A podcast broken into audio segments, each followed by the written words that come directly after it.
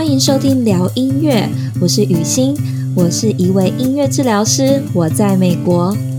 我是 Zoe 雨蓉，我也是一位音乐治疗师，我在德国。聊音乐是一个分享音乐治疗与音乐科学相关知识的 Podcast 节目。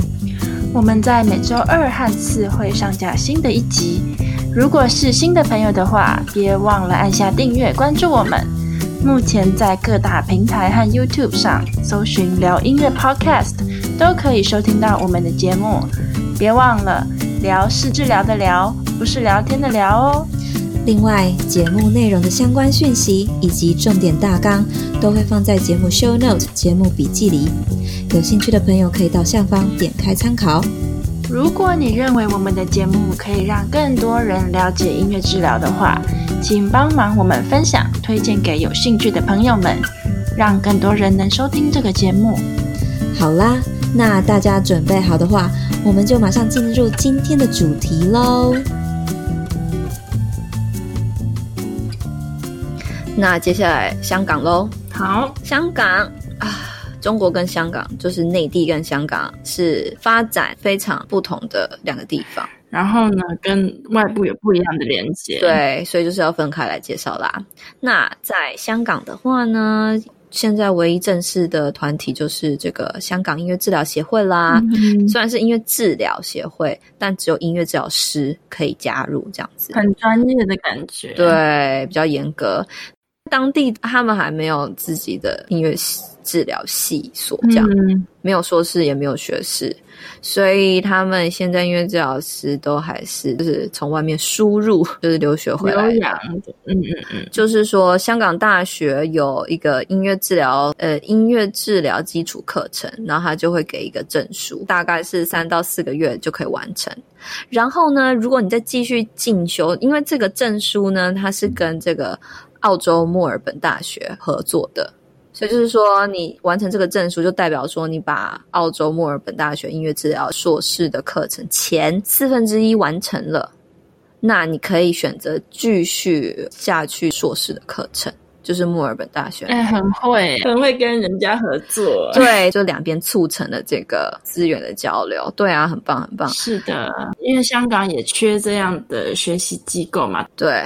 诶，不过这个就有是有一个小的缺点在，因为我呢有访问一个香港音乐治疗师，小预告之后也会放上来，就是香港音乐治疗师的访问，就是他有跟我解释一下，虽然是跟墨尔本大学合作，然后可以继续进修，很好的是你也可以在香港。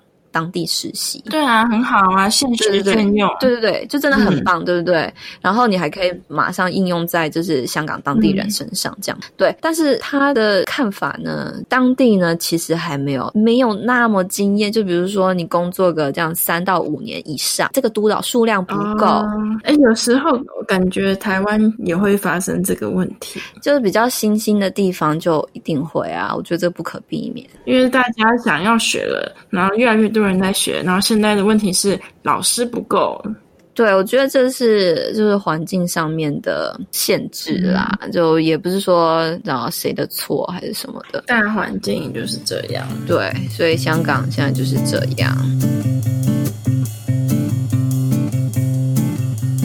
下来下一个国家，新加坡。没错，新加坡。我觉得新加坡非常的妙。我我觉得他们很酷的是，很会广纳各国的人才，超级国际化，吸收各国精英的头脑。新加坡只是一个城市，然后又是个国家，可是他们一直都走得很前面。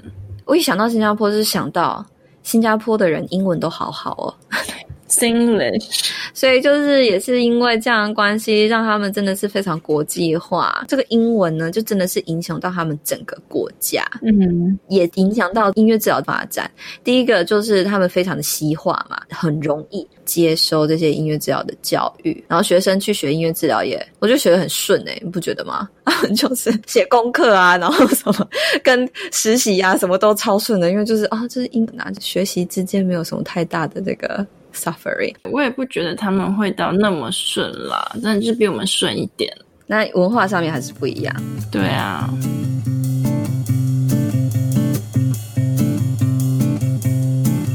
他们的协会呢，其实很晚才建立，二零零七年。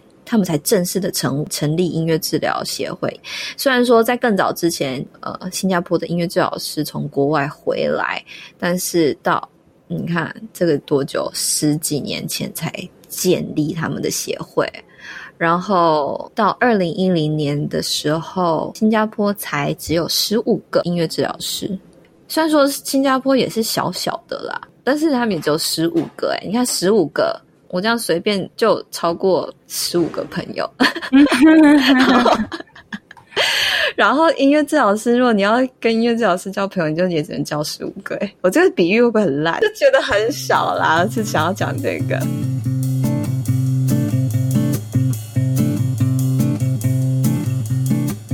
现在就在不同的，不管是医院啊还是机构，都开出不少的音乐治疗职缺。嗯、然后再加上，就是有一些资料啊，还有文章啊，就有写到说，呃，新加坡现在也有国外聘请的音乐治疗师，就是外籍啦，外籍的音乐治疗师在新加坡工作，就有台湾人啊，然后也有是美国人在新加坡工作。对啊，像我一开始说的，他们很会。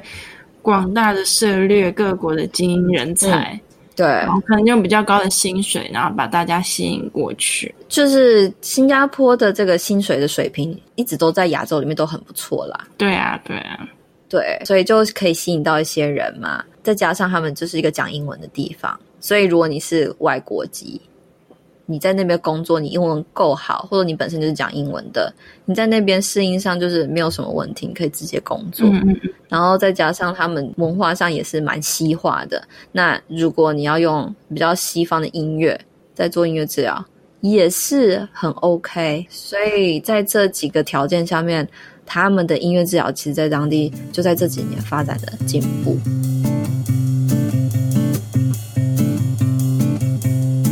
他们的医疗体系是慢慢的越来越认识这个专业，开始也是很类似于台湾，就是从小朋友啊或者特教这些领域开始，然后慢慢的在医院啊，还有这种社福机构也有也有音乐治疗的服务。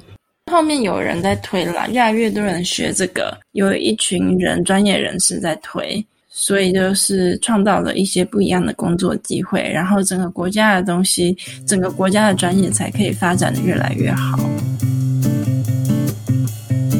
新加坡最大型的医院 Singapore General Hospital Postgrad Allied Health Institute 就是。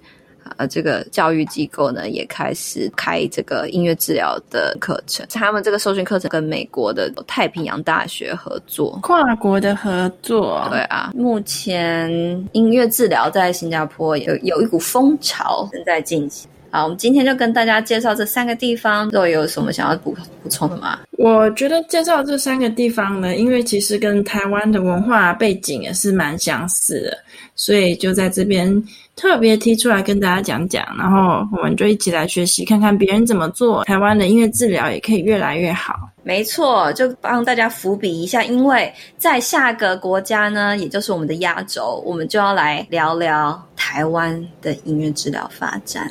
你有你有期待的感觉吗？是还蛮期待的。我觉得压力有点大，自己先说。我们也该探讨一下，因为我们讲那么多国外的人，就是人家发生了什么事，人家在做什么，应该是要回顾一下，反思一下。那我们自己到底在干嘛？看一下我们怎么样才可以更好。这一直都在我们的计划中，是的。但是想要把台湾摆在压轴这样子，对。结果一周一周一周就这样过了，终于要来到。下一周，OK 了，OK 了，我们走出去是为了可以走回家。哇，现在要突然下一些金句，是这样子吗？觉得这个这句话也还蛮像我们的脉络的，真的。我们先看看别人，然后再回来看看自己。嗯、好的，所以呢，大家我好跟大家讲一下，我录音的时候我非常喜欢拍手。好，所以有时候大家听的时候会听到啪，真的是我在拍手。，OK。嗯，对不起，没关系。对，我刚刚呢，就是拍手一下，所以这最后就要进入到我们的压轴台湾，那大家请敬请期待。那今天就聊到这边喽，拜拜。谢谢大家今天收听聊音乐。如果喜欢我们的内容，请到我们 iTunes 平台上给五颗星并留言支持我们。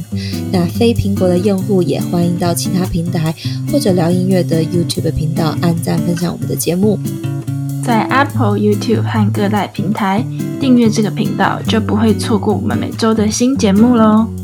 有任何想法或意见的话，也欢迎在平台上留言给我们。那我们下一集再跟大家继续聊音乐，拜拜。